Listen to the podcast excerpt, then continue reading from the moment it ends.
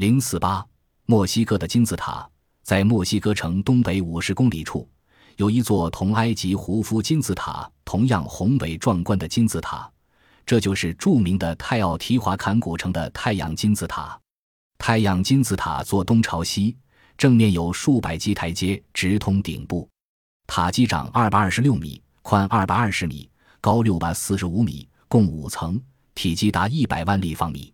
同埃及大金字塔一样，太阳金字塔基本上呈四方形，而且也正好朝着东南西画四个方向。塔的四方也都是呈金字塔式的等边三角形，底边周长和塔高之比，恰好也等于圆周与半径之比。每年的五月十九日中午和七月二十五日中午，当你登上太阳金字塔的顶部时，太阳就会在你的头顶上。每年的这两天中午，金字塔的西面都会准确地朝向日落的位置。这是偶然还是巧合呢？位于玛雅文明城市遗址的乌修马尔的魔法金字塔，在高三十五米的椭圆形建筑物内有五个不同时期的金字塔。因传说中它是一夜之间建成而得名。时至今天，仍有学者认为这座金字塔真可能是一夜之间建成的。另一个看上去同样是经过了精心设计，但却更加奇特的效果，则在春分、秋分即将来临的时节——三月二十日、九月二十二日出现。每到这两天，阳光从南往北移动，在中午时总会造成如下现象：金字塔西面的最下一层会出现一道笔直的、逐渐扩展的阴影，从完全的阴暗到阳光朗照。所花的时间不多不少，总是六百六十六秒。无疑，在我们对太阳金字塔的种种可能的用途进行推测时，其中的种用途似乎是可以确定的，即它是玛雅人永恒的时钟，它总会在每年春分、秋分来临之际提醒玛雅人对时间流逝和计量的关注，并在必要时对已制定的历法加以修正。同时，太阳金字塔还告诉我们。泰奥提华坎的建造者拥有丰富的天文学和测量学知识，并将其应用在太阳金字塔的修造上，制定了其精确人为的方位，使之具备了准确无误的预报春分、秋分时间的功能。这样的规划和运作，即便在今天也是难以完成的。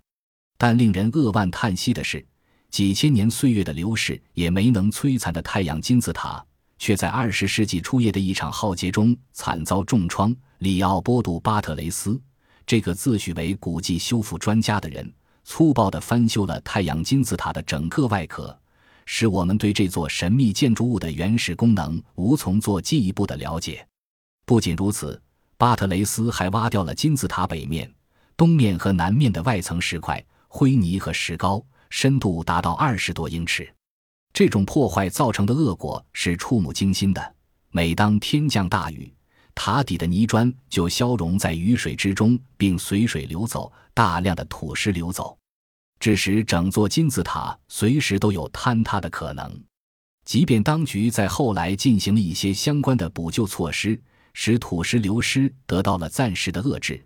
但这座宏伟壮观的金字塔却早已面目全非。再难恢复昔日辉煌的景象，巴特雷斯的野蛮行为犯下了不可原谅的罪过。二十多英尺深的外层石块、灰泥和石膏被挖走后，我们从此将无缘得知金字塔外壳上的古代雕刻经、碑铭、浮雕和大量其他各种文物所蕴含的各种丰富资讯。但仅此并非巴特雷斯犯下的野蛮罪行所造成的最严重后果。有足够的证据告诉我们，太阳金字塔在建造的时候，其建造者便已将珍贵的科学资料保藏在了金字塔最关键的所在。相关的证据，学者们已艰难地从保存完整的西面找到了，这正是春分、秋分显现的一面，至今仍清晰可见。然而，正是因为所谓的古迹翻修专家巴特雷斯焕然一新的翻修。我们再也无法从其他三面获取任何类似的资讯了。那么，我们先来看看太阳金字塔在设计上包含了多少奇迹吧。任何一本教科书都告诉我们，公元前三世纪的希腊数学家阿基米德是第一个计算出击的正确估计数值为三百一十四的人。学者们认为，在美洲，人们知道基值则是在16世纪欧洲人抵达之后，因此。当埃及吉萨地区的大金字塔和墨西哥泰奥提华坎古城的太阳金字塔在设计上都和基质巧合时，确实令他们深感惊讶。这似乎暗示着，在阿基米德发现派值之前很久很久，大西洋两岸的古代建筑师们便已理解和熟悉了派。在几何构造上，任何金字塔都不可避免地牵涉到如下两个基本要素：一、顶端距离地面的高度；金字塔底边的周长，埃及的大金字塔的高度和周长之间的比率，正好等于一个圆圈的半径和圆周之间的比率，即二派。泰奥提华坎古城的太阳金字塔提供给我们的资讯似乎也是相同的，但与埃及大金字塔四面的角度为五十二度不同的是，太阳金字塔的角度是四百三十五度，因此它的坡度相对比较平缓。虽然它底部的周长。与埃及大金字塔非常接近，但高度却比埃及大金字塔低很多。与埃及大金字塔不同的是，太阳金字塔适用的是四派公式。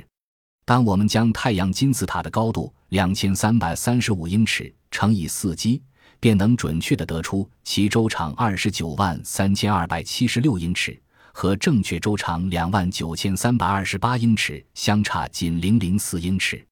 和埃及大金字塔在三度空间的设计相同，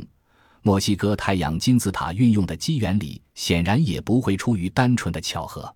这两座金字塔在建构上所表现出的基的关联这一事实，足以证明在远古之时，人类已经掌握了极为先进的数学知识。同时，在建造金字塔时，他们都有着某种相同的基本目标。吉萨的大金字塔建于埃及第四王朝，距今已有四千多年的历史，仍旧气势骇人。最让人感到不可思议的是，吉萨的大金字塔与墨西哥太阳金字塔之间呈现出相同的数学观念。而在修造金字塔时，墨西哥与埃及文明之间还没有任何得到证明的接触。那么，这两个地区是从哪里继承了相同的知识观念呢？研究表明。在修造金字塔时，墨西哥和埃及的文明之间还没有任何得到证明的接触，因此我们不得不怀疑，在远古之时，这两个地区有可能共同从某个神秘的根源继承了一些知识观念。